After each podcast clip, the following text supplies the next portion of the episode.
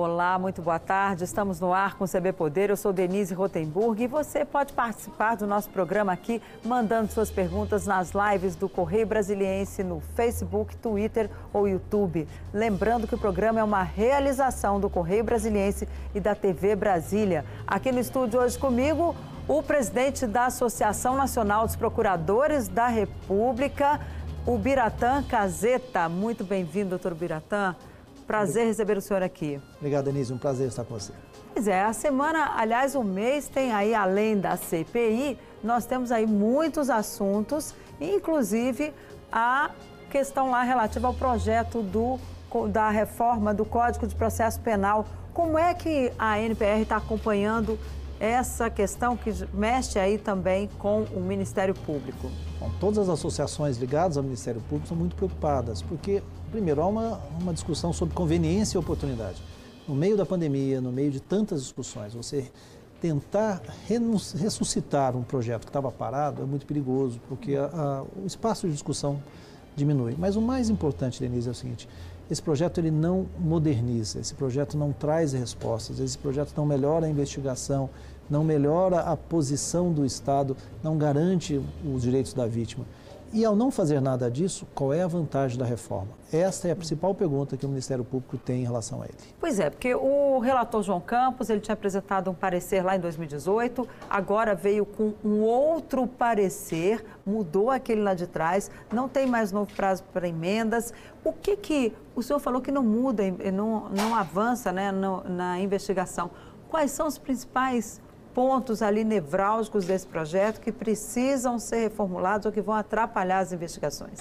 Bom, o projeto, o parecer apresentado em 2018, ele tinha melhorado um pouquinho em relação a isso, mas o de agora é muito ruim. Por exemplo? Ele ressuscita uma discussão que nós tivemos em 2013, que era se o Ministério Público uhum. pode ou não pode investigar. Em 2013 houve uma PEC, ela foi derrotada, o Supremo em 2015 deixou claro que o Ministério Público pode sim investigar e agora o que se tenta estabelecer é que ele só vai investigar quando houver prova da ineficiência da polícia. Nós citamos vários exemplos recentes. O caso de Jacarezinho, o Ministério Público do Rio de Janeiro já está acompanhando. O caso do garoto é, Henri Borel, no Rio de Janeiro, a atuação do Ministério Público imediata foi essencial para identificar os dados. Nós não ganhamos nada com a retirada disso. No tribunal do júri, por exemplo, você agiliza em tese o, a primeira fase, ou seja, as pessoas podem ser levadas ao júri sem uma investigação mais profunda, mas ao mesmo tempo, no julgamento em si, você coloca o jurado numa situação muito frágil, porque se a decisão tem que ser unânime, eu não tenho mais sigilo dos votos. Quem é que vai, estando na posição de jurado, condenar um grande traficante, condenar um grande líder. Pois é, fica todo mundo exposto, todo né? Mundo Porque não vai ter aquela saída ali que de vez em quando eles fazem de 1 a 10, sei lá, Sim, alguma coisa então, assim. Você não sabe. Você tem que garantir que o julgamento seja justo, você tem que garantir que o processo penal seja um resultado real sobre um fato. O novo Código de Processo Penal, esse projeto que está aí, não traz nada disso. Nós continuamos com os mesmos defeitos, pioramos algumas coisas quais e não temos são, vantagens. Quais são os principais defeitos? Acho que um dos principais defeitos é que nós não temos uma investigação eficaz. Hoje, para pegar, ficar em homicídios apenas. Uhum. Dos homicídios cometidos no Brasil, apenas 8% chegam a um resultado. Eu só consigo desvendar, então, de cada 100 mortes, só 8 eu sei quem matou, por que matou e levo ao processo. O novo Código de Processo Penal... De cada 100, 8? 8 de cada 100, 8. Ou seja, se 100 Muito pessoas baixo. são mortas, é, é, ridículo. Isso é problema de, do quê? De um contexto. Uma polícia que não tem instrumentos bons de investigação, um sistema de acusação que também não permite um avanço, mas assim, originariamente o problema está na investigação. O novo Código de Processo Penal não traz nada de novo em relação a isso. Aliás, traz coisas piores estabelece um prazo, por exemplo, de dois anos. No final de dois anos, se não tiver uma conclusão, tem que acabar a investigação. Independente do tipo de crime, independentemente da complexidade do crime.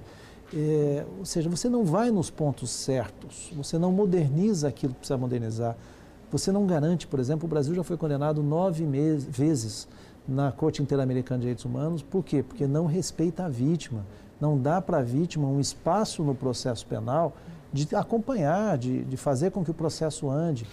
Esse projeto não fala nada disso.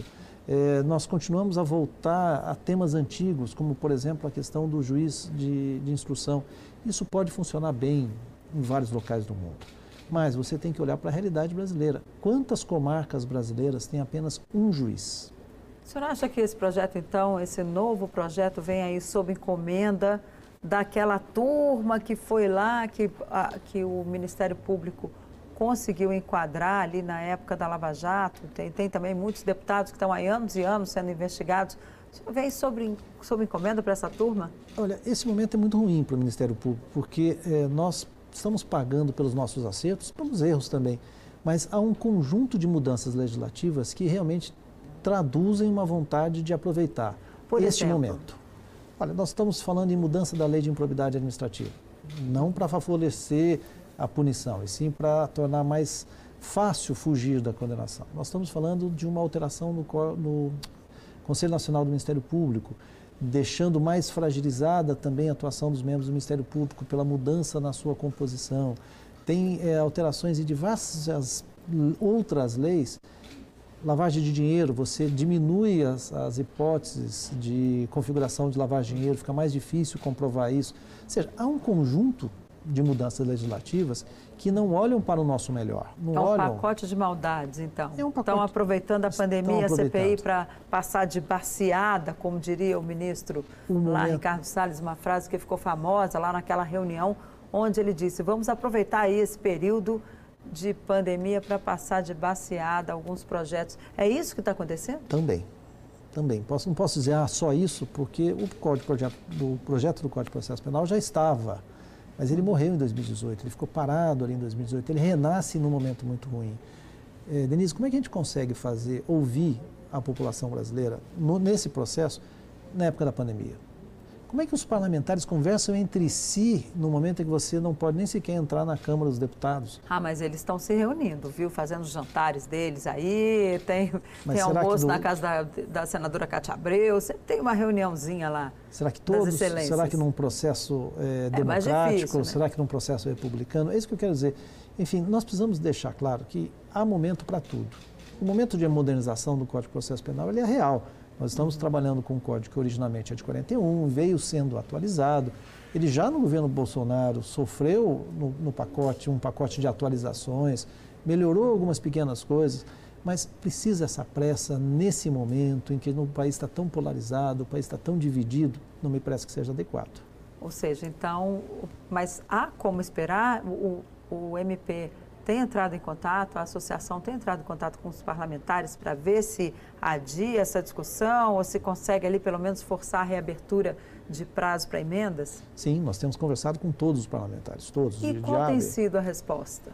Veja, em alguns há uma aquela sensação de surpresa, exatamente pelo processo. Ah, como assim? O relatório que foi apresentado em 2018 muda a versão agora, sem prazo para emenda, sem uma discussão.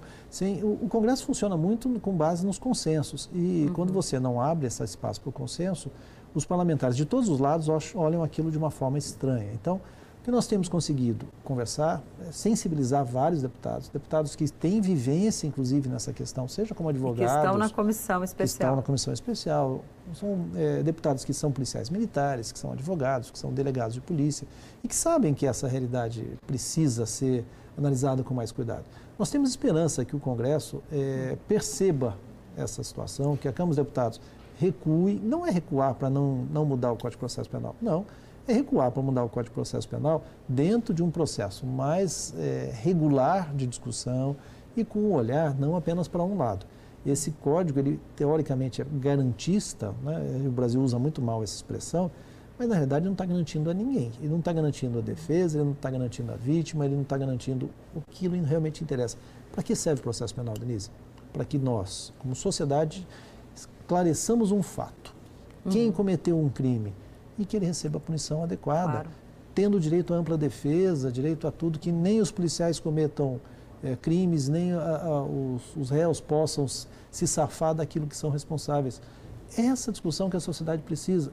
Isto não está no projeto do Código de Processo Penal em discussão. É esse projeto que cria lá a tal da investigação defensiva, como é que é isso? Diz que o advogado é que vai fazer um inquérito para saber se o cliente dele é culpado ou inocente? É isso. O que é isso? Olha, é, há quem fale que jabuticaba só tem no Brasil.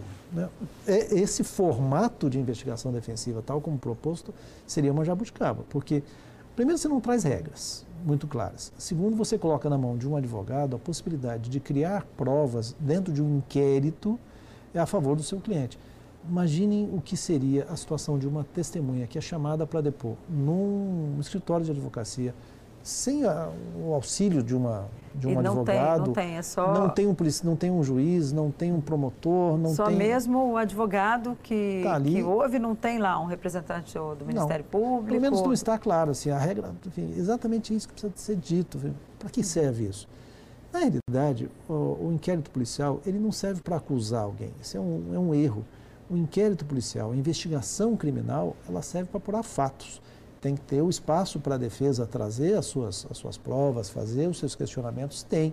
Agora, você criar um inquérito para que a defesa construa uma tese, é, possa forçar situações, possa deixar uma testemunha ou uma vítima. Imagine um caso de abuso sexual ou de assédio sexual, em que as tema, os temas é muito delicado. Você deixa essa vítima exposta a uma atuação de um, de, da defesa sem um controle, sem uma proteção a ela, sem um cuidado assim, para que essa pessoa... obrigação de prestar depoimento para um advogado de defesa, é isso? É isso. Ela vai lá ser exposta e pode ser humilhada, pode ser, é, assim, as versões... Eu trabalhei muito tempo, Denise, com crimes de trabalho escravo. São pessoas extremamente é, humildes que muitas das vezes nem entendem ao certo se são vítimas, porque como elas não têm outra opção na vida, elas dizem, ah, não, mas ah, sempre foi assim não recebia salário, não recebia nada, pagava pela sua comida. Imagine um trabalhador desse, sendo obrigado a prestar depoimento, dentro de um inquérito defensivo para um advogado. Ele vai falar, não, é, foi isso que foi combinado? Foi isso que foi combinado. Você desfaz toda a prova sem vantagens. Esse é o ponto. Qual é a vantagem que a sociedade brasileira ganha quando você cria uma, um instrumento como esse? Nenhuma. Agora, por que, que criaram isso então? Qual é a sua tese aí? Como é que isso surgiu? Como o senhor já disse aqui, jabuti não sobe em árvore. Alguém coloca ele lá e na política isso acontece muito. Como é que, a que, que se chegou a isso? Porque a gente sabe que a defesa já pode produzir as suas provas, levar ao juiz, levar ao Ministério Público, enfim, apresentar lá os argumentos dela e as provas. Mas precisa ser um inquérito formal. Por que, que isso foi colocado? Denise, isso vem para favorecer aqueles que já são, de alguma forma, favorecidos hoje, que são os que têm dinheiro, são os que têm acesso a boas defesas. Porque esses construirão peças maravilhosas nessas, nesses inquéritos defensivos. Mas eles já não produzem hoje sem, sem hum, inquérito? Querem um carimbo mais, mais bonito, porque hoje eles produzem e têm direito a produzir, devem produzir, claro, mas devem ter esse parte, espaço. Né, faz parte, defesa. faz parte do papel da defesa. Quando você passar a ter um documento escrito inquérito policial, ele passa a ter um tom de formalidade que não teve. Mas é um inquérito policial ou é um inquérito advocatício, eu uma passo, coisa assim? Eu passo a chamar uma... de inquérito, genericamente, defensivo, e aí ele é como se fosse produzido pelo Estado.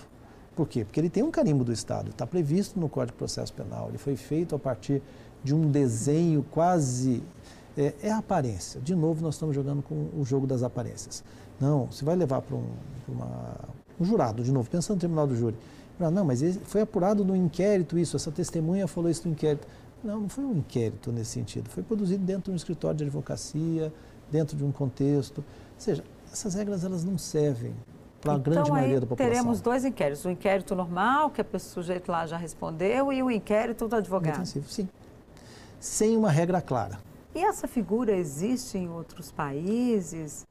Veja, o mais próximo que a gente poderia dizer disso seria o modelo americano. Mas o modelo americano, primeiro, ele é há muitos anos a prova é produzida fora do, do da sala de audiências e o juiz coordena, o juiz é, olha aquilo e qualquer abuso é punido.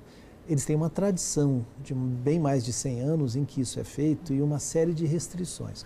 Nós não temos essa tradição, nós temos um, é, seria algo absolutamente novo e se é para introduzir algo nesse molde novo, vamos pegar as experiências dos outros países, trazer para nós, mas trazer com as fiscalizações. Até o dia em que nós chegamos à conclusão de que nós temos essa cultura. É mais ou menos como chamar alguém para fazer aqui agora. Eu não sou, é, não tenho ascendência japonesa, nem você nos dar aqui um peixe e falar agora vocês vão fazer sushi. Eu não sei o corte correto do peixe, eu não sei a temperatura, eu não sei qual a lâmina, vai dar errado. Então, se nós queremos trazer experiências do exterior, vamos trazer também a cultura do exterior antes de aplicar a nossa realidade. Então, o certo seria fazer um projeto específico sobre isso lá na Primeiro frente, um se fosse o caso, tirar, então, dessa discussão Isso, agora. De agora eu tenho certeza que você tem que tirar. Agora, é, primeiro a gente tem que ver qual é o debate, qual é a utilidade disso. Será que a gente não chega a essa mesma finalidade de uma outra forma? Para mim, se nós enxergarmos a investigação criminal como ela deve ser enxergada, um instrumento de apuração de um fato. Investigação criminal não é para ir atrás de se fulano é responsável ou não. A, a- a investigação criminal diz, bom, o que aconteceu? Como se deu aquele crime? Ah, o crime se deu desse jeito. Esta resposta nos dá atuação para a defesa, nos dá atuação para a acusação e se chega a um acordo, ou pelo menos se chega a uma noção do que ocorreu. Para isso, não me parece que seja necessário um inquérito defensivo. Agora, e prazo de inquérito, né? Que a gente sabe que também mexe nisso. Parece que em dois anos, se não tiver uma resposta, o inquérito acaba. É isso. Nós estamos é, resolvendo os crimes falando que eles não existem. Na prática é isso. Agora, não tem também aquele caso, não tem outro lado? Às vezes os deputados, coitados, tem até deputado que é inocente, lá inocentado e tudo, mas ele fica lá 10, 15 anos esperando que o, que o processo dele chegue ao final, que tem um desfecho, fica aquela novela, pior que novela mexicana, que é um negócio que não demora muito para terminar, ali mais de 90, 100 capítulos, são anos e anos e anos, e a gente não vê uma resposta por parte das autoridades competentes. E o cara, toda vez que vai disputar a eleição, o sujeito fica lá, aquele, sempre tem lá um aposto no nome do deputado ou senador, enfim, qualquer pessoa hoje que vai disputar ali uma eleição e, e responde lá a qualquer inquérito. Isso também não está errado, não precisa resolver essa questão para até. ah, tá, tem- a pessoa tem que ter direito à investigação, né, digamos assim. Não tenho dúvida. Eu acho que a gente tem que resolver. Esse é o grande nó no Brasil. Voltando a uma das perguntas que você me fez. Nós precisamos ter uma investigação eficiente. E eficiência eh, se mede pela qualidade do trabalho e pela agilidade dele. Mas eu não posso prefixar prazos, porque há situações em que, de fato, possa ter problema. Agora, o, curioso, Denise, é que você tocou no ponto. Às vezes nós temos um inquérito policial que vira uma ação penal e isso 10, 12 anos. Pois é. Aí o coitado fica lá disputando a eleição com aquele. Isso está errado. Justiça tardia não é justiça. Justiça tardia é uma justiça entregue Mas fora da às hora. vezes não, não fica lá de propósito. Não teria que Fica. ter um jeito de dizer, olha, não, porque tem gente que segura ali a investigação, a ação penal, vai segurando, segurando, segurando, para deixar o sujeito mesmo lá, né, Sim. de castigo, com aquele aposto no nome. É isso, a gente tem que resolver isso. É, O curioso é que essa sua pergunta, que é a minha pergunta também, não é respondida por esse projeto do Código de Processo Penal. Mas eles tentam fazer colocando Eles ali tentam- dois anos. Só que eles só põem dois anos no inquérito, só na apuração. Nada em relação à tramitação do processo em si, da acusação em si. Então, nós temos sim que estabelecer prazo, mas eu- mais do que prazo, Denise, é o seguinte: quando você tem uma investigação que ela não vai nem para frente nem para trás, seja com três meses, seja com dois anos, o, o juiz e o membro do Ministério Público tem que olhar aquilo e falar: tem uma coisa errada aqui. Ou ela, ou o senhor policial, né, o delegado, seja quem for, como é que a gente vai avançar isso aqui? Ah, não tem linha de investigação. Não tem linha de investigação, encerra. Não pode deixar em aberto eternamente. Isso é o, Pois é é, o pior mas desenho aí do mundo. qual é o prazo para dizer que não tem linha de investigação? Aí que está o problema. Eu, né? eu, gosto, eu fujo um pouco do prazo. Vamos supor, Denise, que você receba uma, uma reportagem para fazer. E alguém te fala, ó, você tem dois dias para resolver isso aqui. Mas ah, dois dias não é suficiente porque eu preciso analisar mais documentos. Quantos dias você precisa? Eu preciso cinco, seis. Para cada caso, você consegue formar isso. Então, conforme você vai documentando no inquérito, você identifica se aquilo foi ou não foi, se aquela investigação está andando ou não está andando. Agora, nós temos um dado atrás disso. Qual é a estrutura de investigação que nós temos hoje? Quantos inquéritos policiais tem em cada delegacia? Tem policiais? Isso nós vamos discutir no próximo bloco. Eu convido você a continuar aqui, que a gente volta rapidinho com a entrevista com o doutor Biratã Caseta, presidente da Associação Nacional dos Procuradores da República. Não sai daí que a gente volta já.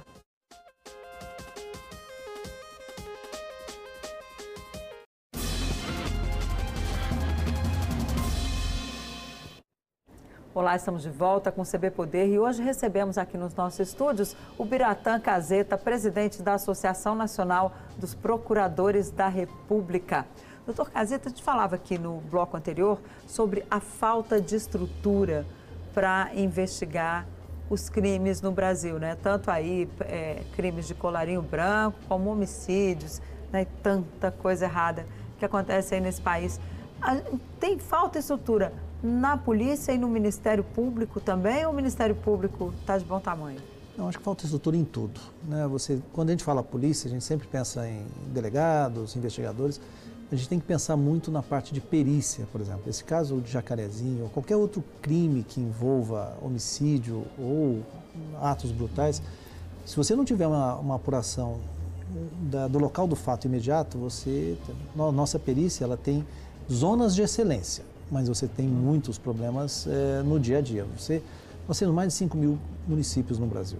Se você pegar a realidade da, do DF, do entorno, é uma. Se você vai, é, a, mesmo no entorno, conforme você vai entrando em Goiás, então a estrutura é muito ruim na perícia, as polícias também não estão bem é, estruturadas, desde treinamento até número de pessoas, o número de inquéritos é muito superior à capacidade atual da polícia.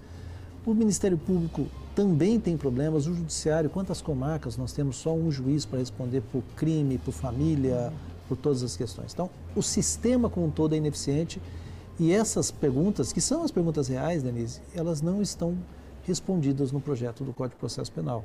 É isso que tem que ficar claro. Mudar para quê? A gente só tem que mudar aquilo quando você tem um projeto de, de, de melhoria para o futuro, em que a nossa população possa dizer, olha, como foi cometido um crime aqui, foi, mas ele vai ser resolvido, essa pessoa vai ser punida, uhum. se punida, quando se presa, vai ter uma condição adequada. É um sistema todo que não está sendo trabalhado. Agora, o senhor falou em sistema, me lembrou de um assunto que começa, tomou conta aí, né, que é a questão da proteção de dados. Como é que as pessoas podem se preparar para isso e como é que o Ministério Público está se preparando, porque esse é um tema que a cada dia ganha mais espaço e mais importância no, nesse ambiente aí digital que a gente está vivendo atualmente. Como é que está a preparação para isso? Porque os crimes digitais cada vez se ampliam se mais. Ampliam né? mais. E a gente tem, enfim, a gente vai correndo atrás, eu diria. Aí não dá para ser mentiroso falar que nós estamos preparados para todos os desafios, porque não é verdadeiro, até porque os desafios se renovam a cada dia. Uhum. Eu trabalhei muito com hackers, uh, coisa de oito anos atrás, e a forma de atacar de oito anos para cá mudou completamente. Então você tem hoje no celular é, golpes que são cometidos contra as pessoas assim o tempo todo. É, o, Supremo Tribunal Federal, no, no final de semana, é, anunciou que sofreu um ataque, não ficou muito bem é, definido o que foi. Então, esse desafio nós todos temos que trabalhar. O Ministério Público tem investido muito, tem investido tanto na proteção dos seus dados, para evitar que algo sigiloso é, ganhe publicidade, como tem investido no treinamento, no treinamento para apurar essas discussões. Agora, nós temos um largo espaço ainda, porque o Brasil é um país muito desigual. E nessa desigualdade, você tem alguns estados que estão muito avançados, por exemplo, no combate à pedofilia na internet, nos crimes, de um modo geral, na internet. Uhum. Em outros, esses crimes continuam ocorrendo. A, a, a, propagação de campanhas falsas é muito grande. E é isso que nós temos que olhar. A alteração da Lei Geral de Proteção de Dados, ela não pode vir para fragilizar cada vez mais. Você tem que cobrar do, de todo mundo que está nessa, envolvido nessa, nessa seara, desde o provedor de serviço, daquele que vai é, anunciar algo, um controle sobre os dados. Porque senão, é, eu já tive, só para dar um exemplo, o meu nome utilizado num financiamento de um automóvel em Roraima, de repente me surgiu uma dívida de 200 mil reais. Eu falei, opa, não é Nossa, minha. e aí, como é que o senhor fez? Deu muito trabalho, mas eu finalmente consegui comprovar que eu nunca tinha chegado ao estado de Roraima, não tinha aquele carro, meu carro era muito mais simples do que esse que pretensamente uhum. foi, foi financiado. Mas é muito difícil. Eu tenho um ex-procurador-geral da República, é, teve o nome dele é, utilizado toda vez que ele ia utilizar as milhas de uma empresa aérea, estavam lá milhas debatidas. Ou seja, não é, não é só para o pobre, isso atinge a todos nós. Envolve treinamento, envolve investimento e envolve um olhar muito claro para o futuro. É, então vai ter preciso aí ter um departamento, digamos assim, no Ministério Público ou uma, uma área específica já ali? Temos. Já tem, ou já existe. Já existe. E tem quantos procuradores nessa Isso depende muito de estado para estado, mas você tem um núcleo de inteligência que tenta olhar o Brasil uhum. todo e aí tem técnicos e membros do Ministério Público atuando diretamente ou em contato com outras instituições que fazem, inclusive internacionais, que fazem essa limpeza. É, temos um grupo de procuradoras, de mulheres muito boa nessa área, do Rio de Janeiro e de São Paulo, que faz os treinamentos internos para nós e que ajudam aí sim a, a, a, os meios de, de, informática nos ajudando, porque aí elas dão um apoio, esse grupo de, de colegas dá um apoio para os procuradores que estão na ponta num caso peculiar. Então, é, nós temos um grupo pequeno ainda, mas muito eficiente no combate, especialmente nas questões que envolvam é, crimes sexuais na internet. E, esse, e essa área já está bem estruturada ou ainda precisa? O que, que falta? Falta investimento de um lado, né? investimento em tecnologia, investimento em treinamento. Falta uma investigação, de novo, mais adequada, porque para esse tipo de investigação, por exemplo, o inquérito policial não serve, uhum. porque ele é muito burocrático. E se você está falando de coisas que ocorrem é, imediatamente na internet, você precisa ter perito, você precisa ter gente que está ali, não é a burocracia de remessa, óbvio, precisa ser investigado, precisa ser auditável, precisa ser controlado. Então, o que falta, respondendo a sua pergunta diretamente? Mais treinamento, mais equipamento e uma legislação que seja realmente protetiva. A nossa legislação geral de proteção de dados, que, que recém, é nova, que é né? nova ela, é... ela, todos os órgãos, todas as pessoas estão aprendendo a lidar com elas. Você tem que, e isso precisa ser debatido. Esse debate não vem para a nossa sociedade. Então, quando eu aceito os termos de um serviço qualquer na internet, eu muitas vezes não sei o que, que eu, tô, que que eu e estou às aceitando. Às vezes é uma, né, para aceitar aquilo ali é um texto imenso que a pessoa não tem preguiça de ler, aí e, que não lê. E que na prática você não lá. tem opção. Se você quer usar aquele serviço, você vai como claro. todo contrato de adesão, você adere. O que, que você tem que fazer? É obrigar que esse contrato e ele que está te oferecendo esse contrato tenha limites na sua, na sua atuação. Que ele não pegue os seus dados e divulgue esses dados a quem quiser e que daqui a 10 minutos você esteja recebendo ligações telefônicas insistentes. Olha, você não quer comprar tal coisa? Você foi sorteado, você foi. Essa intimidade, ela ganhou um novo desenho no, no, nessa era digital. Nós precisamos reformatá-la. Eu tenho o direito de não ser incomodado, eu tenho o direito uhum. de saber o que é feito com os meus dados. E essa discussão envolve um processo em que o Estado tem que ser mais forte do que tem sido. É, tem muita gente que reclama que vai dar entrada lá no pedido de aposentadoria. Quando sai a aposentadoria, já começa aquele monte de ligações. Vem ligações aí de gente oferecendo empréstimo consignado. Como é que precisa ter uma investigação aí sobre precisa. isso? Como é que isso é feito? Precisa porque, porque as pessoas não têm sossego mais. Não, e, e é, certamente é uma falha, isso está claro. Né? Se você se muda de endereço, não precisa nem ser aposentado, você se muda de endereço e faz uma pesquisa sobre um novo é, telefonia, dali a pouco todas as outras empresas estão lhe ligando. Você fala, gente, eu não procurei ninguém. Por quê? Porque é uma falha de controle dessas atividades. O consumidor não pode ficar exposto como ele continua sendo exposto, tanto a ligações que são bastante incômodas em diversos horários, como ao uso dos seus dados de forma indevida. Assim, os dados é, estão realmente muito abertos. Recentemente, uma grande empresa é, brasileira teve o, os dados de mais de 200 milhões de brasileiros pois CPF é. vazados. Veja, isso não pode ficar simplesmente como notícia, ah, vazaram 200 milhões. Não, tem que ver como vazou, por que, que a empresa não né, foi surpreendida, ela estava tomando as medidas adequadas, se não estava, tem que ser punida. É, como vai ser feito para limpar essa, esse vazamento, para conter isso? O dado, uma vez conhecido, de fato você não tem muito controle, mas quem é que está usando? Essa investigação precisa ser feita e ainda ela é muito fraca no Brasil. E o Ministério Público não entrou nessa história dos 200 Sim, milhões? Tá, há investigações sobre isso. O, o, PROCON de São Paulo, com a empresa tem sede em São Paulo, e o Ministério Público de São Paulo também acompanhando isso para que a empresa se justifique.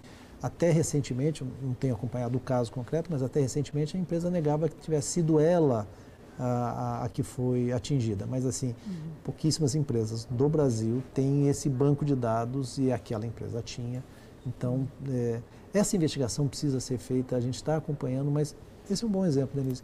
Nem sempre uma investigação dessa é feita de forma célere, porque você tem que recuperar dados que se perderam, você tem que contar com a ajuda da, da empresa que é vítima, mas ao mesmo tempo é, pode ser punida por conta disso. E, enfim, são investigações complexas. Que Eu vou pedir para o senhor responder rapidinho, que o nosso tempo está acabando. Reforma administrativa, um tema que está lá na Câmara dos Deputados. Qual vai ser o papel da ANPR nessa discussão? Garantir que essa reforma administrativa respeite os direitos do servidor e melhore a administração pública. Ok, desculpa entrar com esse assunto assim no finalzinho, mas eu vou chamar já o senhor aqui para voltar para poder discutir esse assunto, porque hoje, infelizmente, o nosso tempo acabou. Está à disposição, foi um prazer. Foi muito bom receber o senhor aqui e o CB Poder fica por aqui. Uma ótima semana para você. E aí, se precisar sair de casa, se cuide, use máscara e não esqueça ali de passar, lavar sempre as mãos, se cuidar, porque essa pandemia ainda está por aí. Tchau, até a próxima.